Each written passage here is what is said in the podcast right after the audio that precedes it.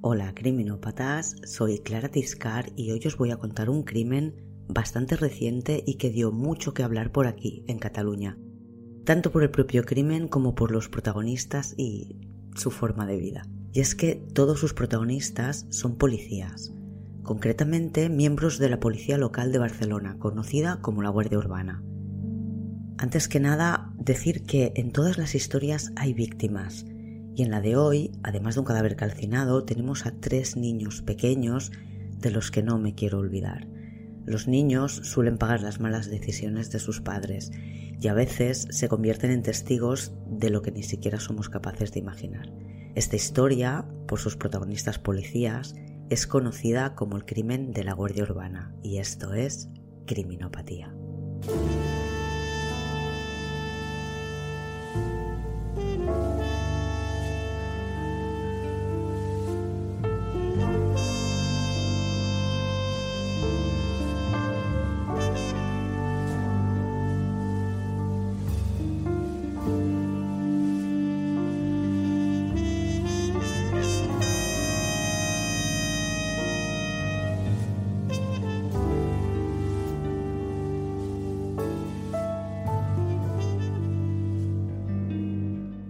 Es jueves 4 de mayo de 2017. Una llamada al 112 alerta de un coche quemado, todavía humeante, en una pista forestal cerca del pantano de Foix, a unos 60 kilómetros de la ciudad de Barcelona, justo en el límite con la provincia de Tarragona.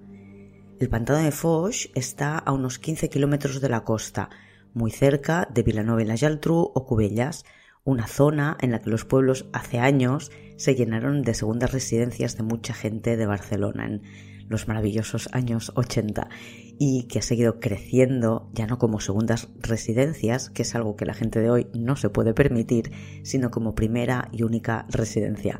Están a una hora de Barcelona y la calidad de vida y los precios de la vivienda no tienen nada que ver con la gran ciudad o su cinturón metropolitano. Cuando la patrulla de los Mossos de Escuadra llega al coche quemado y lo inspeccionan, en el maletero encuentran a una persona carbonizada. Apenas quedan restos. Y con esto quiero decir que ni siquiera están todos los huesos. De la cabeza, por ejemplo, solo queda la base. Reconocen la columna vertebral y les llama la atención que tiene unos tornillos metálicos que no se han quemado. Está claro que es una muerte sospechosa y avisan a la Divisió d'Investigació Criminal de la Regió Metropolitana Sur. La matrícula del coche está quemada, pero no el número de bastidor, que es un número único que tiene cada vehículo y que en los coches modernos suele estar bajo el capó, grabado en el metal del chasis. Con el número de bastidor se encuentra fácilmente el nombre de su propietario.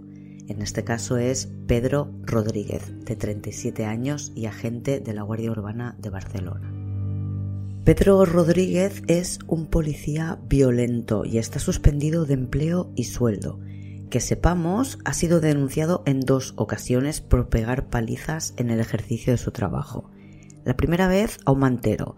Él no iba de uniforme, pero apoyó a la patrulla en la detención de un vendedor ambulante. Su ayuda consistió en una buena paliza que quedó grabada gracias a alguien que pasaba por la calle.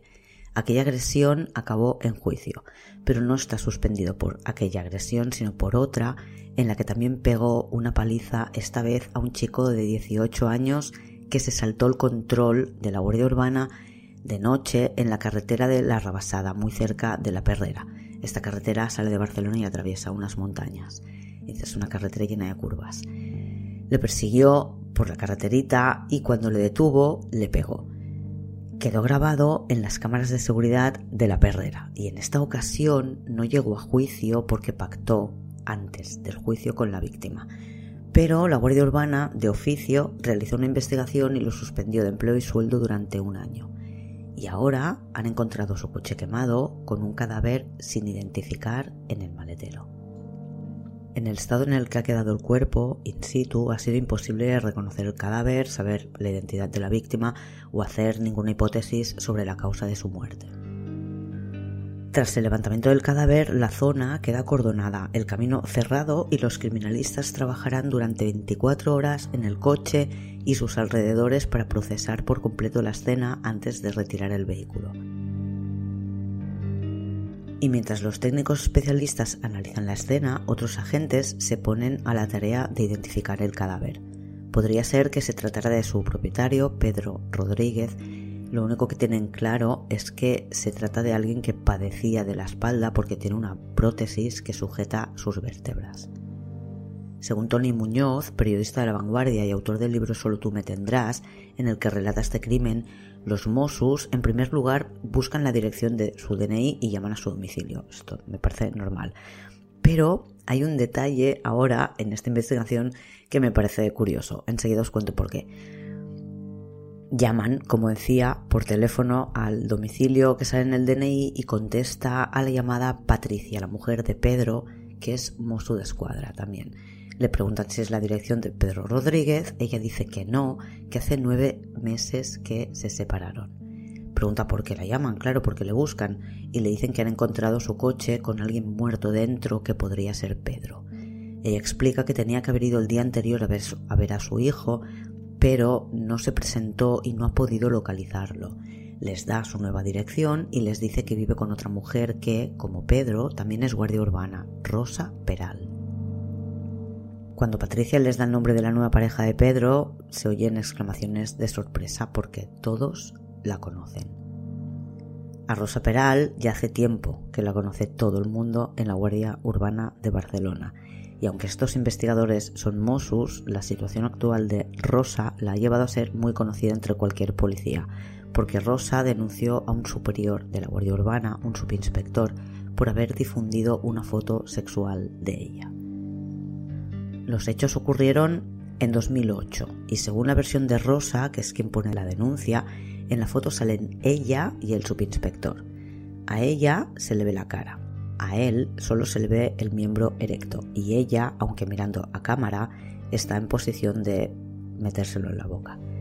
Esta imagen se envió desde el correo de Rosa a una serie de compañeros y como suele ocurrir en estos casos, y en este, aunque los receptores sean policías, la foto la acabó viendo todo el mundo. A Rosa la conocen desde entonces como la chica de la foto. Según Rosa, ella no envió la foto. Fue el subinspector quien lo hizo para castigarla por haber roto la relación con él. Y lo pudo hacer desde el correo de ella porque tenía la contraseña, ya que ella se la había dado para que él pudiera entrar leer sus correos y comprobar que no estaba con nadie más que con él. Pero Rosa sí que estaba con alguien más que con el subinspector, porque Rosa estaba casada y no tardaría demasiado en quedarse embarazada y tener a su primera hija. Ya os he dicho que todos los protagonistas son policías. Rosa estaba casada con un mozo de escuadra con el que había empezado a salir cuando ella tenía 16 años. Y claro, cuando contamos esta historia tenemos que tener cuidado con cómo la contamos, porque la parte sexual es muy importante y no puede ser y no puede ser que juzguemos a Rosa solo por su vida sexual. No puede faltar habitualmente el comentario de que, claro, cuando esto lo hace un hombre se le trata como, como un campeón y si lo hace una mujer es una cualquiera. Y yo no estoy de acuerdo con esta afirmación, porque a los hombres que prefieren tener toda esa vida sexual y no piensan en sus familias, básicamente me refiero a los hijos, siempre se les ha criticado, ¿no? Siempre les hemos llamado responsables como, como poco. Entonces no veo por qué cuando lo hace una mujer no, no podemos considerar lo mismo. Estoy hablando de mujeres que tienen hijos, cuya responsabilidad yo creo que, que, que son los hijos, por lo menos en la temporada en que los niños están creciendo y su, su bienestar psicológico tendría que estar por encima de cualquier necesidad que tuvieran los padres. Entonces, eh, no veo por qué tendríamos que tratar diferente lo que hace un hombre de lo que hace una mujer. Y no creo que en el caso de un padre que prefiere ir a follar por ahí antes que estar con sus hijos, se le considere un campeón, por tanto tampoco lo es una mujer que lo hace eh, cuando tiene hijos. Cuando no hay terceras personas involucradas, cada uno puede hacer lo que quiera, ¿vale? Pero cuando uno decide tener hijos, creo que es la máxima responsabilidad a la que puedes enfrentarte y por lo menos durante unos años deberían ser el centro de tu vida y ofrecerles la máxima estabilidad y felicidad posible. Y si no estás dispuesta a eso, pues no tengas hijos, que no es una obligación. Pero Rosa no tenía hijos en el momento en el que su foto, a punto de chuparse al subinspector, pasó por casi todos los, los teléfonos de la urbana. Se lo explicó a su pareja y en el trabajo simplemente convivió con esta situación, ser la chica de la foto. Hasta que en 2017 su nueva pareja, Pedro, la animó a que denunciara la situación. Habían pasado casi 10 años, pero seguía teniendo la oportunidad de denunciar y lo hizo. Y de hecho, este 4 de mayo en el que han encontrado el coche de Pedro calcinado, faltan solo 11 días para el juicio. No hace nada, la pareja Pedro y Rosa hablaban sobre este tema en la vanguardia. Tenemos pues a los Mossus que ya saben de quién es el coche calcinado y quién es la pareja del propietario de este coche y dónde viven y a ella van a verla en persona. Y esto es lo que decía antes que me sorprende. Cuando, cuando llaman al primer domicilio de Pedro lo hacen por teléfono y cuando van al, al domicilio actual se presentan en persona, pero cuando llaman por teléfono no saben que no es su domicilio actual, con lo cual también podrían haberse presentado en persona o también podrían haber llamado por teléfono en la segunda ocasión. Esto es lo que me sorprende, pero bueno, igual están más cerca de un sitio que de otro. Ya son pasadas las 12 de la noche cuando los Mossos llaman a la puerta de la casa de Rosa Peral en Cubellas. Cubellas, como he dicho antes, es un pueblo costero que es el último de la provincia de Barcelona y está a 15 minutos del camino forestal en el que han encontrado el coche calcinado. Rosa abre la puerta y cuando los Mossos le preguntan si pueden entrar, ella dice que no, que sus hijas están durmiendo y que lo que tengan que decir se lo dicen fuera le explican que han encontrado el coche de Pedro quemado y que había un cuerpo en el maletero totalmente calcinado. Le preguntan si Pedro tenía una prótesis en la espalda y ella dice que sí, que se había operado el pasado mes de septiembre. Mientras tienen esta conversación, a los Mossos les sorprende que Rosa no muestre ningún tipo de emoción. Les cuenta que no ve a Pedro desde el martes, que se enfadó y se marchó, y de hecho les enseña un mensaje que envió Pedro diciendo que iba a buscar al ex marido de Rosa para partirle la cabeza con un bate de béisbol. Los Mossos le piden que vaya a comisaría con ellos para declarar, pero ella insiste en que tiene a las niñas solas en casa y no puede dejarlas. Tiene dos hijas, una de seis y otra de cuatro. Terminada la inspección del vehículo y sus alrededores, no tienen demasiado más de lo que ya sabemos que tenían. Las llaves del coche no están en el coche ni en los alrededores y en el maletero lo único que han encontrado es un trozo de metal fundido que creen que podría ser una bala y quizás es una explicación de cómo han matado a la persona del maletero. La exmujer de Pedro, que es de escuadra, llamó a un amigo que trabaja en la división de investigación criminal en cuanto se fueron los agentes que le dieron la noticia para ver qué más podía averiguar. Su amigo le confirmó que tenía toda la pinta de que fuera Pedro y ella no pudo dormir en toda la noche. Es el padre de su hijo que apenas tiene dos años y medio. Rosa, sin embargo, no ha hablado con nadie. Y cuando va a la comisaría a declarar por la mañana, lo primero que hace es exponer sus sospechas sobre su exmarido, Rubén, de quien está en proceso de divorcio y con quien se está peleando por la custodia de sus hijas. Rosa y Rubén superaron lo del subinspector, tuvieron dos hijas y siguieron juntos hasta finales de 2016. En diciembre se separaron y las versiones cambian según quien te las cuenten. Unos dicen que fue ella, otros dicen que fue él harto de cuernos y otros dicen que fue él que la dejó por otra. No sé, me da igual si él perdonaba cada, cada vez o tenía libertad para hacer cada uno lo que quisieran y él acabó conociendo a alguien con quien le apetecía más estar. También pudo ser que Rosa, porque Pedro había dejado a su mujer, fuera quien le, dijera que, se separaban. Sea como sea, se separan en diciembre, Rubén se va a vivir con otra y, Rosa se va a vivir con Pedro, o, Pedro viene a vivir con Rosa. Los Mossos llaman a Rubén a declarar, recordemos que Rubén también es Mosu, y él asegura que no tiene nada que ver con la desaparición y posible muerte de Pedro, y les habla de otro amante de su mujer, Albert. Albert López tiene 36 años y también es miembro de la Guardia Urbana. Albert también es un policía con fama de violento, por lo menos entre los compañeros. Pidió voluntariamente entrar en el cuerpo de los antidisturbios de la Guardia Urbana y fue rechazado. Fue el compañero de patrulla de Rosa durante varios años. Juntos se vieron metidos en un buen lío cuando un hombre al que perseguían murió. Estaban en Montjuic, la montaña que estaba más cerca del mar en Barcelona. Allí estaban los antiguos estudios Miramar, en los que se hacían programas para televisión española, que estuvo muchos años cerrado, que era un edificio abandonado y ahora es un hotel de lujo. Y es una zona frecuentada por manteros y vendedores ambulantes que ofrecen sus productos a turistas que vienen pues, a tomar algo y a disfrutar de las vistas panorámicas de la ciudad. Total que requisan la mercancía y cuando van a detener a este hombre que después muere, según la versión de, la patrulla de la urbana, este hombre saca una navaja y hiere a Rosa en un tobillo. En ese momento, Albert, que es la pareja de patrulla de Rosa, sacó su pistola y el hombre se tiró hacia unos arbustos. Pero detrás de estos arbustos había un precipicio y el hombre llegó muerto abajo. Albert y Rosa fueron investigados y la cosa quedó en un accidente. Pero no solo compartían patrullas en la Guardia Urbana, Albert también era el novio de Rosa desde finales de 2012. Creo que era Carlas Porta en un vídeo de YouTube que explicaba que Rosa tenía dos teléfonos, uno personal y otro de trabajo. En el de trabajo, la foto de perfil eran ella y Albert.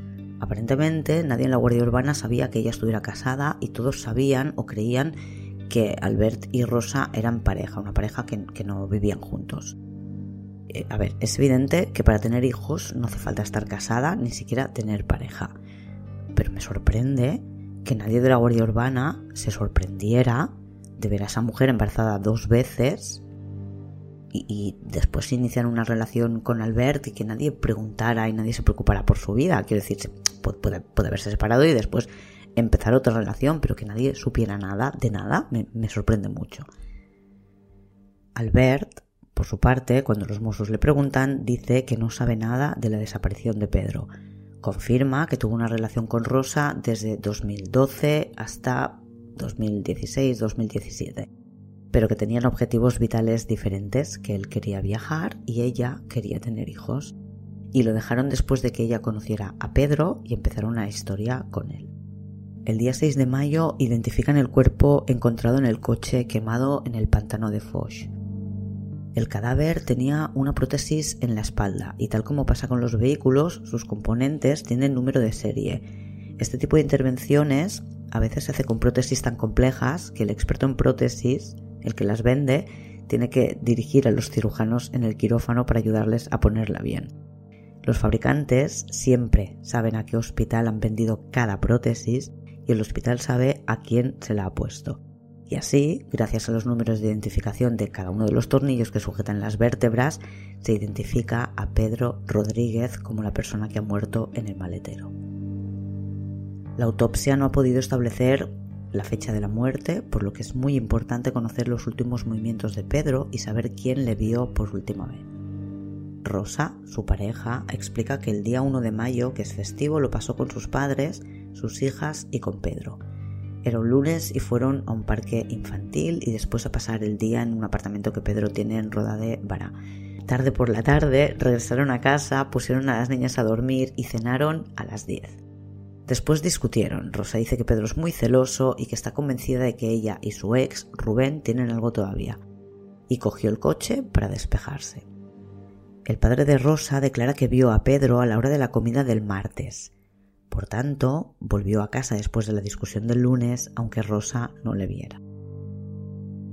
A los amigos de Pedro la historia les empieza a chirriar un poco. Dicen, para empezar, que si Pedro hubiera ido a dar una vuelta para despejarse, no lo haría en coche, sino en moto. El día 2 por la noche, Rosa le escribió a Darío, un amigo de Pedro, para explicarle cómo de preocupada estaba porque Pedro había salido de casa muy enfadado y con la intención de pinchar las ruedas al coche de Rubén y reventarle la cara con un, con un bate de béisbol. El día 4, cuando Pedro ya llevaba dos días desaparecido, fueron a una comida para despedir a un compañero de la Guardia Urbana y todos los que estaban allí se sorprendieron mucho de ver a Albert y a Rosa llegar juntos se sentaron uno al lado del otro y estuvieron bromeando toda, toda la comida. Se habían reconciliado y eran novios otra vez. Y Pedro, en esa comida, bueno, todos comentaron esto y además Rosa intercambió su coche por la furgoneta de un amigo. Le dijo que tenía que mover unos muebles. En esa comida, Rosa se hace un selfie. Es día 4 de mayo y dentro de unas horas los Mossos llamarán a su puerta para decirle que el coche de su pareja está calcinado y tiene un cadáver en el maletero. En la foto, Rosa saca la lengua y junto a ella se ve a Albert, con barba. Y los Mossos también han estado hablando con usuarios habituales del camino en el que encontraron el coche quemado, que es una ruta habitual para senderistas y runners de la zona. Y saben que el día 2 el coche no estaba, pero que el día 3 alguien ya lo vio quemándose y no fue hasta el día 4 que otra persona dio aviso. Además, han encontrado las llaves del coche, las tenía un hombre que las encontró el día 3. No vio el coche, pero vio las llaves y las recogió pensando que se le habrían caído a alguien y que tenía que encontrar las formas de devolverlas.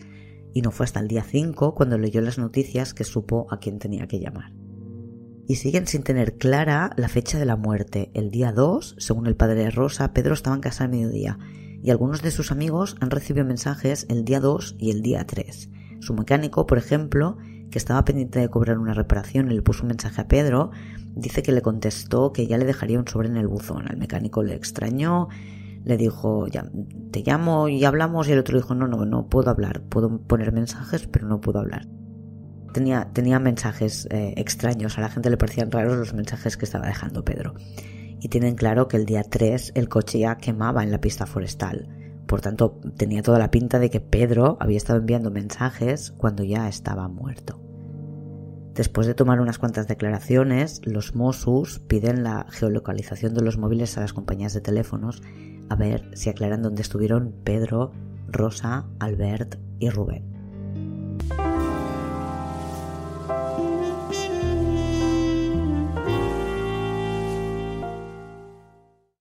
La exmujer de Pedro visita el lugar donde encuentran quemado el golf de Pedro y después se acerca a casa de Rosa para darle el pésame personalmente. No se habían visto nunca en persona hasta ese momento. Para la ex de Pedro, Rosa era la última persona a la que quería ver en el mundo. Pero en este momento, cuando alguien ha matado a Pedro, ya no puede sentir rabia por ella, comparten un dolor muy grande. Después, Rosa escribe a Patricia y le dice que tiene varias ideas de quién ha podido ser o que está pensando y dando vueltas a ver quién ha podido ser y que cree que de ninguna manera pudo ser una sola persona porque Pedro era un tipo grande, fuerte, y con conocimientos de artes marciales, que una sola persona no, no hubiera podido con él. Rosa no está sola en todo esto. Albert, que se ha afeitado la barba y rapado el pelo, está con ella y organizan cenas con amigos y compañeros de la urbana en casa de Rosa para distraerse. Los Mossos, por supuesto, no pierden detalle porque ella, después del funeral de Pedro, les dijo que tenía miedo y pidió escolta, así que tiene policías protegiéndola las 24 horas. El sábado 13 de mayo, Rosa ha quedado con los Mossos para ir a declarar de forma voluntaria porque tiene algo nuevo que contarles. Sabe que es sospechosa, que algo se cuece contra ella porque su abogado el que la iba a defender contra un subinspector por el tema de la pornovenganza, le ha dicho que no puede seguir con ella, que tiene un conflicto de intereses. Está llevando la acusación particular por la muerte de Pedro. Así que Rosa decide llamar a los Mossos y presentar su declaración. Ellos le dicen que pase por comisaría y ella va el sábado 13 de mayo. Y se explica, da, sus razones en comisaría durante dos horas. Repasan los últimos movimientos de Pedro. Ella les cuenta que Pedro y Albert no se llevaban bien, que Albert y ella dejaron su relación y ella empezó con Pedro, pero que un día Albert fue a casa de ella y le sorprendió encontrarla ya viviendo con Pedro y empezó a enviar mensajes insultándola. Además, le envió a Pedro una captura de los mensajes que se habían enviado Rosa y él, Albert, cuando ella ya estaba con Pedro y eso, recibir esa captura de los mensajes, había causado muchos problemas en la relación de Rosa y Pedro, porque según Rosa, Pedro era muy celoso. Y no voy a decir que no lo fuera, ¿eh? Pero también hay que tener en cuenta que Pedro había dejado a su mujer y a su hijo por Rosa, con quien llevaba unos meses de relación, y entiendo que lo hizo súper convencido de que había encontrado el amor de su vida con Rosa, y descubrir que ella tiene aventuras con otros mientras está con él, pues igual no es lo que se esperaba de la relación. Sea como sea, según Rosa, estaban superando esta crisis de confianza y, Albert eh, seguía muy pesado insistiendo con ella. Dijo que había dejado de sospechar de Rubén y que estaba convencida de que el que había matado a Pedro era Albert. Lo que no sabe Rosa cuando está declarando ante los Mossos es que Albert López ya está detenido en la comisaría de San Boy de Llobregat. Y ella es la siguiente. La han dejado hablar durante dos horas y han comprobado varias contradicciones. Y esa noche la pasa en los calabozos de la comisaría de San Feliu de Llobregat. ¿Y qué tienen los Mossos para poder detener a Rosa y Albert? Pues la geolocalización de sus móviles. Ha tardado una semana, pero ya la tienen y han podido comprobar que el día 1 de mayo Albert estuvo desde las 2 de la madrugada en casa de Rosa y no se movió en toda la noche. Y el día 2 de mayo Albert de nuevo estuvo en casa de Rosa. Después, los dos juntos, Rosa y Albert, fueron hasta la Bisbal del Panadés, a 25 minutos de la casa de Rosa, que es donde vive Rubén, el exmarido de Rosa. De los alrededores de casa de Rubén van al pantano de Foch y después regresen a casa. Lo mejor de todo esto es que el móvil de Pedro les acompañó en todo momento y en cada parte del recorrido, incluso en la vuelta a casa después de cambiar el coche. Los móviles de Rosa y Albert están apagados y el de Pedro está encendido, pero aun así los móviles apagados siguen mandando la ubicación y se han podido geolocalizar. El día 14 de mayo de 2017 hacen el primer registro en casa de Rosa. Allí encuentran el móvil de Pedro en el armario de la ropa de, ella.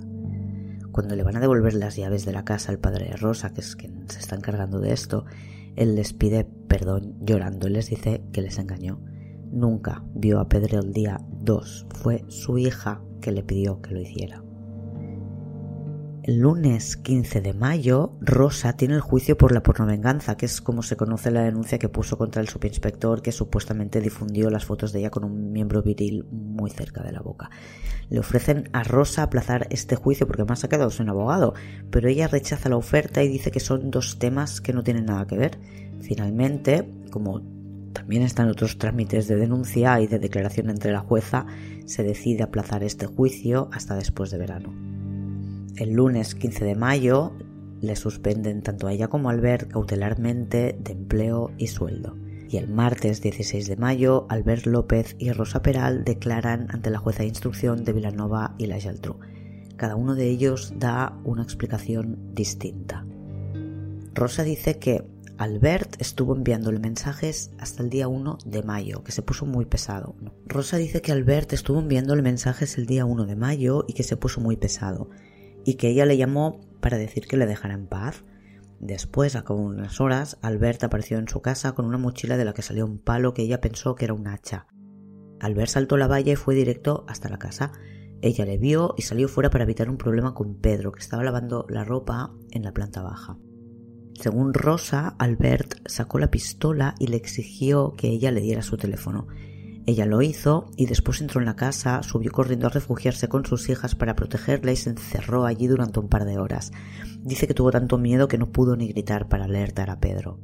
Y dice que mientras estuvo encerrada con las niñas, estuvo escuchando ruidos y que después él la llamó desde el patio de fuera de la casa, que ella se asomó por la ventana y lo vio lleno de sangre, y que la obligó a conducir el coche de Pedro hasta el pantano de Foch, donde Albert le prendió fuego.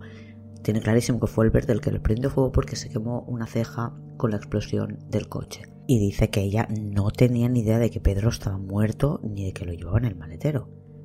Albert, por su parte, cuenta que Rosa le llamó diciendo que necesitaba ayuda, que él pasó de ella, que cenó y se metió en la cama. Pero que después, como se había quedado preocupado por ella, se levantó de nuevo y se fue en moto a casa de Rosa, que está más de una hora de distancia. Dice que al llegar allí ella le llevó hasta el coche de Pedro, que estaba en el garaje, que abrió el maletero y vio a una persona con la cara llena de sangre, que no sabe decir si era Pedro o no, y le hizo cerrar el maletero muy rápido y que después la acompañó al pantano a quemar el coche. La jueza les envía a ambos a la cárcel sin fianza. Aunque tienen indicios, necesitan pruebas para poder construir una causa en el juicio. Los Mossus no dejen de investigar hasta que empieza el juicio porque algunas de las pruebas llegan in extremis. El juicio por la muerte de Pedro se inicia el 31 de enero de 2020 y tienen que hacerlo de forma acelerada por la amenaza de la COVID-19 que en marzo nos va a encerrar a todos en casa. Un jurado popular va a decidir si les condena o no. Estas son las pruebas y conclusiones que se aportan durante el juicio. El teléfono de Albert tiene el contenido anterior al 5 de mayo de 2017 borrado, pero el de Rosa sí guarda las conversaciones que ha tenido. Y aunque tardan un año en poder acceder a sus teléfonos hasta que las marcas les proporcionan el acceso, es un proceso muy lento y que siempre hace resentir las investigaciones. Por ejemplo, recordamos el caso de Diana Kerr, ¿verdad? Que Apple no daba acceso a la investigación, a que accedan al contenido del teléfono. Pero bueno, finalmente lo tienen y gracias al móvil de Rosa y a las declaraciones de personas que les conocen, pueden crear una cronología de los hechos. Albert y Rosa tienen una relación desde 2012 hasta 2016. Es al final de su relación con Albert cuando Rosa conoce a Pedro. Lo deja oficialmente con Albert, pero mm, retoman el tema y siguen quedando para verse o para follar de vez en cuando.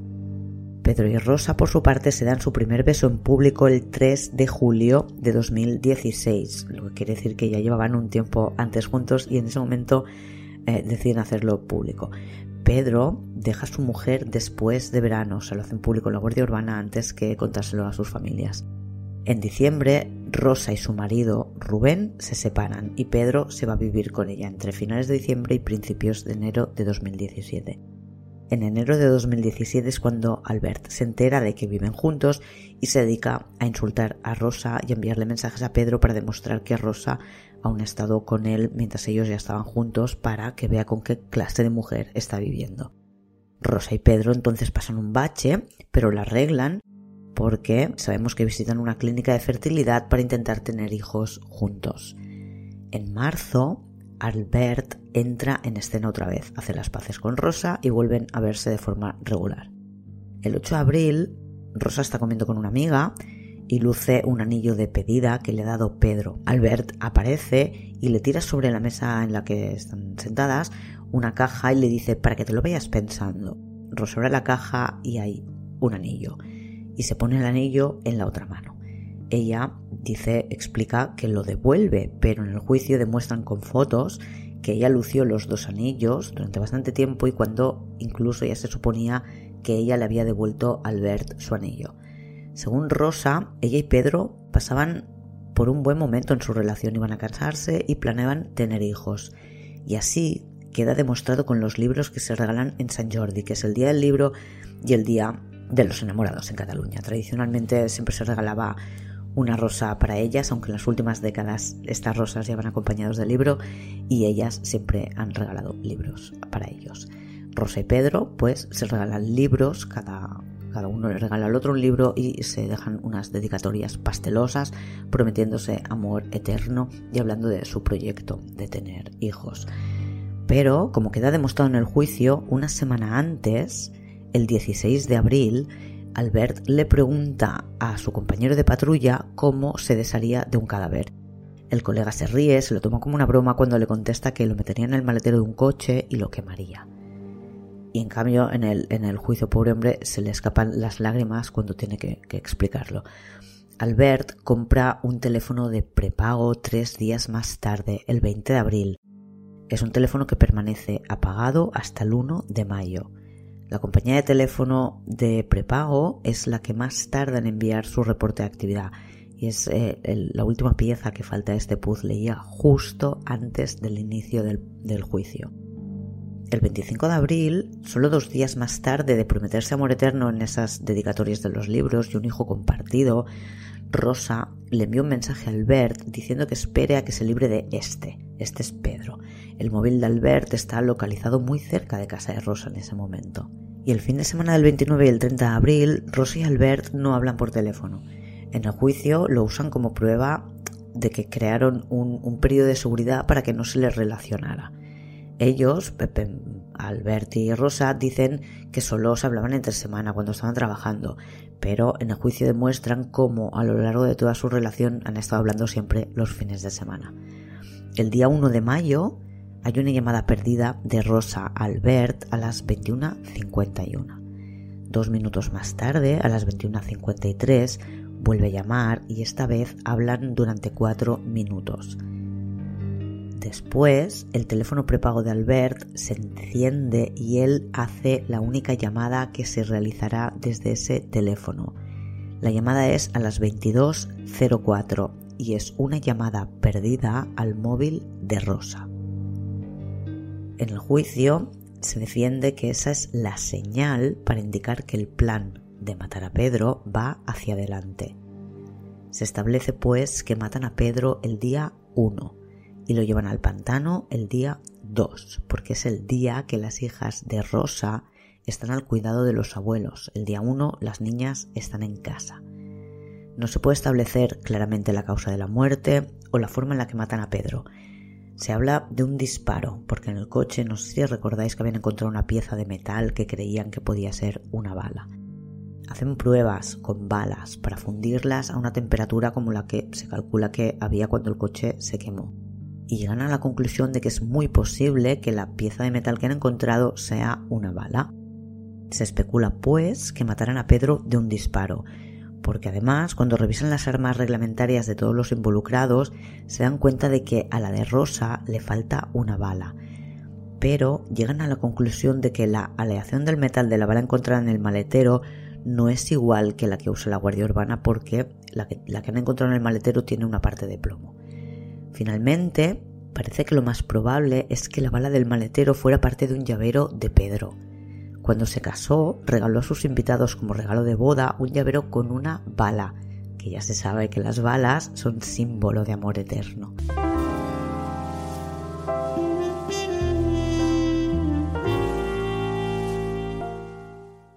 La teoría más posible sobre su muerte son golpes en la cabeza. Los Mossos han inspeccionado un total de cuatro veces la casa de Rosa y encontraron sangre en varios sitios a pesar de, de estar todo recién limpiado y recién pintado. Vamos primero a por la pintura. Gracias a unas fotos del teléfono de Rosa tomadas unos días antes, vemos que en la planta baja hay una habitación que tenía una pared a medio pintar. En esa habitación hay un sofá y la pared a medio pintar aparece pintada totalmente de blanco ya en la primera inspección de la vivienda y el sofá no lo encuentran en ningún sitio. Vamos a ver qué ha podido pasar con este sofá.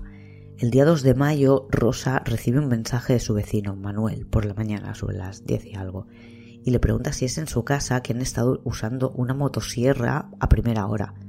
Rosa le dice que no, que va, que, que allí no había ninguna motosierra, pero que el otro día estaban cortando árboles por aquí, dice será eso. Además le dice que Pedro no está en casa, que se ha enfadado y se ha ido con la moto. Y él, el vecino Manuel, le dice, manda algo. Es una especie de código que utilizan para enviarse fotos eróticas, fotos que después borran. En noviembre ah, de 2016 tuvieron algo más que fotos eróticas, parece que tuvieron una noche, una tarde sexual, una mañana, un encuentro sexual.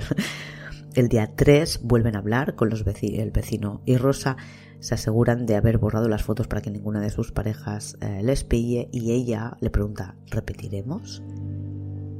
Ella, en el juicio, alega un miedo insuperable a Albert. Dice que la tenía controlada a todas horas, pero digo yo que igual que puede enviar una foto erótica, podía haber pedido ayuda al vecino, ¿no? En definitiva, creen que la motosierra que sonaba el día 2 de mayo a primera hora de la mañana sí que era en casa de Rosa y que probablemente lo que estaban haciendo era cortar el sofá en el que cree que mataron a Pedro y que suponen que quedó lleno de sangre. Rosa pidió una furgoneta dos días más tarde para trasladar muebles viejos y esta furgoneta la devolvió Albert, a la persona a la que se le había pedido. Creen que Pedro murió en el sofá porque la pared recién pintada tiene una bombilla colgando y en esa bombilla hay manchas de sangre, manchas de una salpicadura ascendente que va de abajo arriba. En una puerta, a un nivel más bajo de lo que está el sofá, se encuentran salpicaduras descendientes. La habitación no, tengo claro para qué la usaban. Eh, no sé si era una especie de trastero, una lavandería vestidor. Se ve en las fotos, se ve ropa, calzado, se ve el sofá, es como una habitación llena de trastos. Pues en algunas de las botas que parece que había detrás del sofá, también hay salpicaduras descendientes. Así que creen que le mataron mientras estaba tumbado en el sofá y que lo hicieron cuando estaba dormido por los efectos de algún medicamento. Sobre esta posibilidad no hay pruebas, no hay pruebas físicas de autopsia ni pruebas, eh, no tienen ninguna manera de demostrarlo si no hay pruebas físicas. Pero creen que la llamada pone en marcha el plan, que en ese momento Rosa le da las pastillas y Albert espera unas cuatro horas antes de llegar a casa de Rosa para que las pastillas tengan tiempo de hacer efecto. Sobre este punto, eh, las pastillas que adormecen, la exmujer de Pedro cuenta que las pastillas que le daban para el dolor de espalda le daban mucha somnolencia y que él prefería no tomarlas. Dependiendo de la cantidad de dolor que tenía, prefería aguantar el dolor que tomarse las pastillas. En la casa durante las inspecciones no encuentran ningún medicamento para el dolor de espalda ni que pudiera haber producido este tipo de somnolencia y tenemos más testimonios, pero son testimonios que no se pueden usar en el juicio, pero que se sabe que existen. Las hijas de Rosa. En el juicio no declaran porque ellas piden, se acogen a su, a su derecho de no declarar. Y no dejan que la pareja de Rubén, que es eh, quien ha hablado con las niñas y sabe lo que ellas dicen que vieron, responde a las preguntas de qué le contaron las niñas que habían visto, porque si no las convertiría en testigos indirectos y ellas ah, han pedido expresamente mm, pues no, no, no, declarar y es un derecho que tienen, que se les ha reconocido, por tanto no se las puede convertir en testigos indirectos. Pero como se ha hecho la pregunta, eh, mientras el juez dice no, esto no se puede contestar y tal, pues la mujer ya ha gesticulado y ha hecho el gesto de una persona tambaleándose, con lo cual entiendo que el jurado también lo ha visto y aún así pues, pues bueno, lo hemos leído en, la prensa, ¿no? Que dicen que, que la niña vio a Pedro bajar las escaleras tambaleándose y después lo vio muy dormido en el sofá. Así pues, la teoría es que Rosa le da pastillas para que se duerma y después, una vez está dormido, le matan. La hipótesis es que la muerte se produce por golpes en la cabeza, pero también presenta vértebras, las de la base del cráneo, rotas y dicen que es un tipo de lesión que podría haberse producido por algún tipo de asfixia. Quizás es una mezcla de las dos cosas, golpes en la cabeza, mucha alarma por la cantidad de sangre que no se esperaban y terminan el trabajo con una asfixia. O como en el caso del asesinato en el Orient Express, si no recuerdo mal que cada uno pega una puñalada, pues aquí son dos y cada uno hace una parte. Una vez muerto le meten en el maletero y esperan a que al día siguiente las niñas estén vigiladas no se queden solas para ellos poder salir de noche.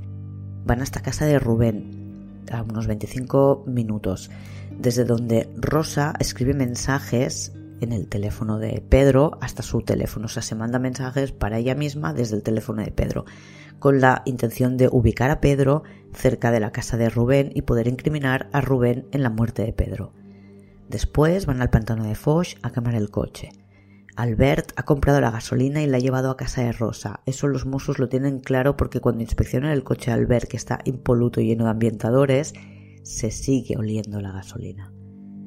Albert pasa las noches del día 1, 2, 3 y 4 de mayo en casa de Rosa, cuando Rosa supuestamente no sabía dónde estaba Pedro y pues, supuestamente no estaba muerto, por tanto podía ser que volviera en cualquier momento.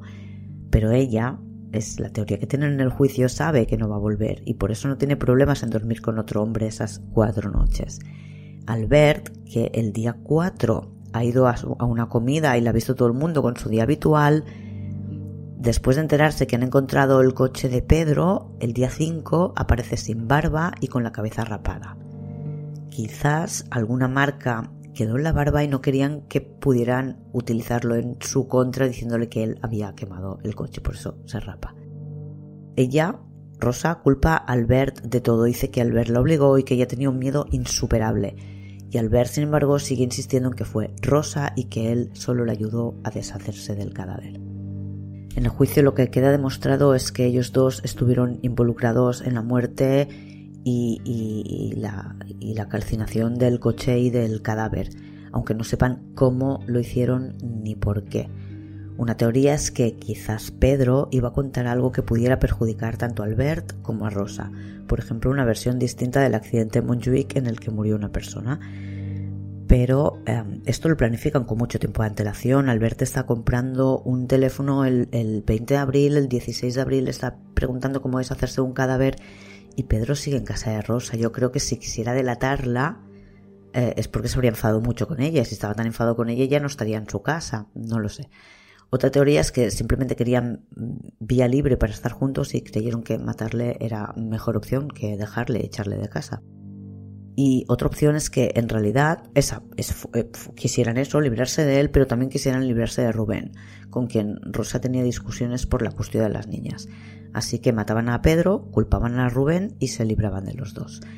Albert y Rosa durante el juicio están sentados en el mismo banco, pero tan lejos como pueden, y no se miran en todo el juicio.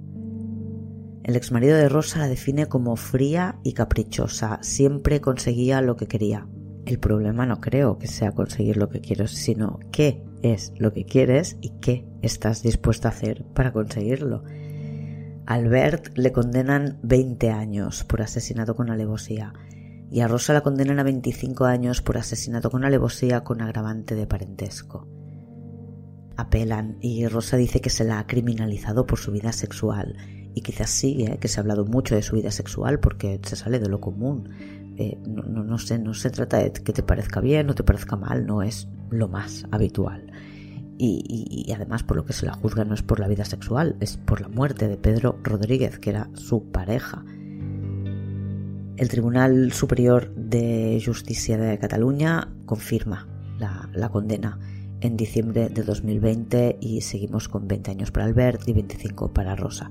Además, tienen que pagar un total de 850.000 euros como indemnización al resto de víctimas, el hijo de Pedro, los padres y los hermanos y su expareja.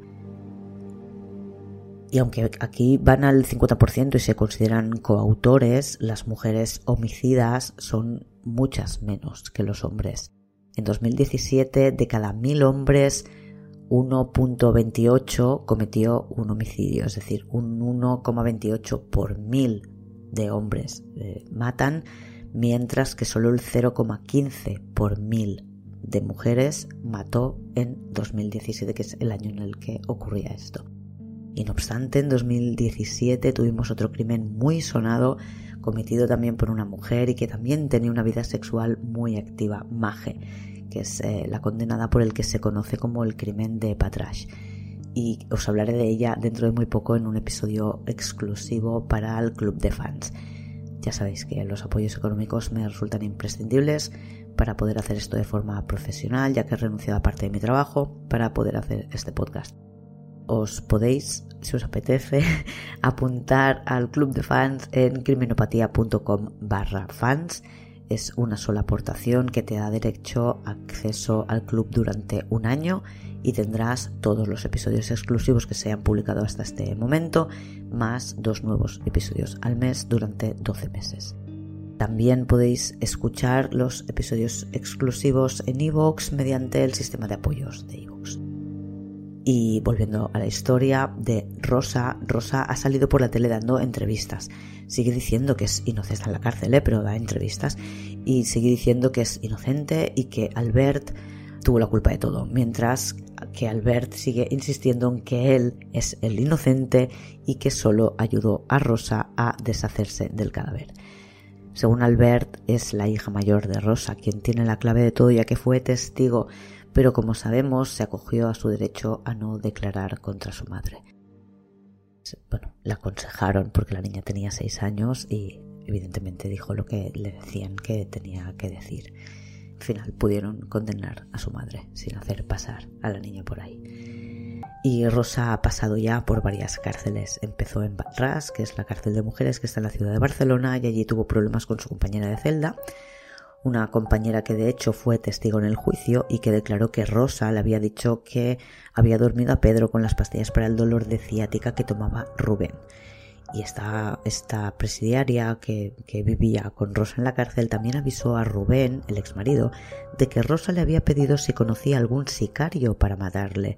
Rubén habló con los Mossos y los Mossos le dijeron que tenía que poner una denuncia para que ellos pudieran investigar, que es algo que seguro que él ya sabía, y puso la denuncia, se investigó y se llegó a la conclusión de que no, iba a ningún sitio.